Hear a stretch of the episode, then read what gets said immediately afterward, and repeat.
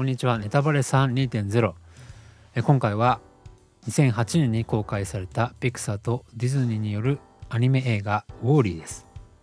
2008年はリーマンショックが起こった年ですがこの年アメリカでは完全な監視社会へ突入する真の身分証明法リアル ID アクトがスタートしていました。この2008年はマーベル映画のアイアンマンが公開した年ですがこれ以降マーベル映画は MCU という長いシリーズ作品となりました。そしてそのマーベル映画シリーズで監視衛星運用計画のインサイド計画が描かれたのが2014年の映画キャプテンアメリカウィンターソルジャーでした。リーマンショックなどの金融危機は金融業界では数年ごとに必ず起きる避けられない業界の仕組みと言われています。それが事実だとしたらリーマンショックは真の身分証明法という法案を実施するためのスピンだった可能性も否定できません。またディズニーといえばイルミナティという悪魔崇拝者に完全に乗っ取られてしまった危険極まりないアニメを広める企業で三浦春馬の死を機にその事実が広く知られるようになりました。ですので当然ながら楽曲タイトル内容の全てに悪魔崇拝者たちの痕跡を読み取ることができるのが今作「ウォーリー」です。特に今作の世界観はまさに監視社会でもあるスマートシティの慣れの果ての人類が描かれ衝撃を受けた人も多かったのではないかと思います。まずは楽曲から見ていきます。劇中の重要曲に日曜日には晴れ着でという楽曲が登場しその歌詞の中では以下のように歌われます。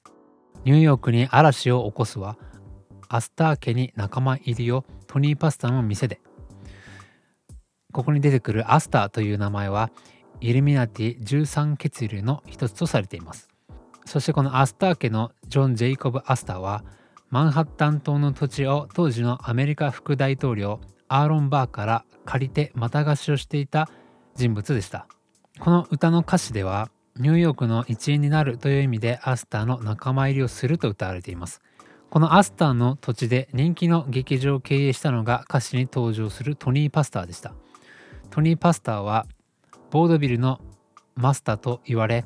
ニューヨークの演劇界を牛耳っていたと言ってもいいほどの人物でこの歌詞に登場するアスター家とパスターはニューヨーク一権力を持っていた人たちという意味でもあります。ボードビルはもともとクリーンで家族向けではないもっとゲスアなものだったそうですがトニー・パスターが手こ入れをしてクリーンで家族向けなものにし大衆受けする出し物にしたと言われています。またこれ以降演劇が一般化したことからトニー・パスターこそがブロードウェイの基礎を作ったとも言えますまたトニー・パスターはラグタイムの宣伝にも一役買ったほか喜劇王と言われたバスター・キートンも彼の劇場に出演していましたちなみにパスター自身は詐欺師とも言われることのあるサーカス興行種の P.T. バーナムのところでキャリアをスタートし人気歌手となってからニューヨークに劇場を開きました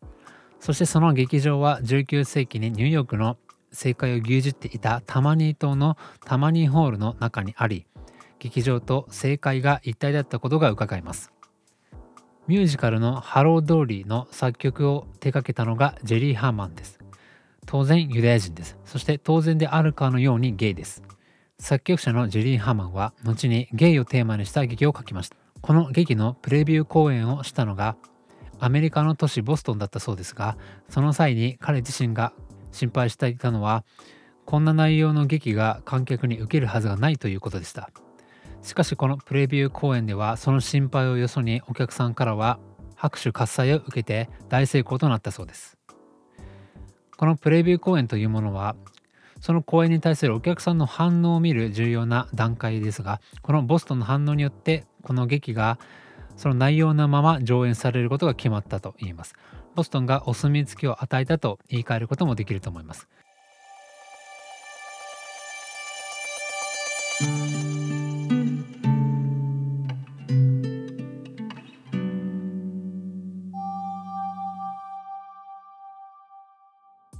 このボストンはキャサリン・コーネルの国だと言われています。そしてこのキャサリン・コーネルについて調べてみるとアメリカの舞台女優作家劇場の所有者プロデューサーだということが分かりました。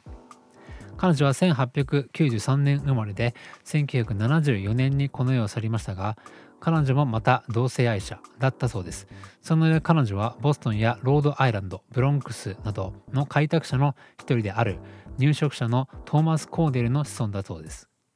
そしてこのコーネルファミリーは IB リーグの一つコーネル大学を設立した一族ですがさらに驚くことにこのトーマス・コーネルの子孫にビル・ゲイツがいました。驚くというよりもはやややっぱりかと言いたくなります。次に今作の世界観と現実がどこまでリンクしているのかを解説していきます。まず今作では地球が汚染されているという噂により人類はアクシオムという巨大な宇宙船で生活しています。そこで暮らす人間は世代を重ねる中で自分で立って歩けないほど筋肉も骨も弱くなり声太っています。そして出産に関しては男女による性交は一切行われず人工知能が完全に制御し子供を作っています。これを見て強く思ったのは悪魔は愛を嫌っているということでした。